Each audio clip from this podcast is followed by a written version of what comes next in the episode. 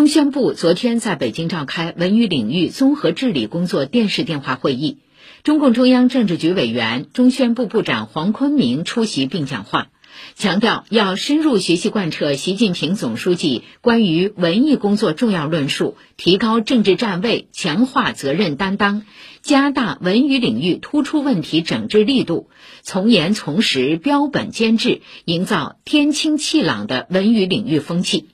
黄坤明指出，一段时间以来，文娱领域出现了一些不良现象和问题，败坏行业形象，损害社会风气，人民群众反映强烈，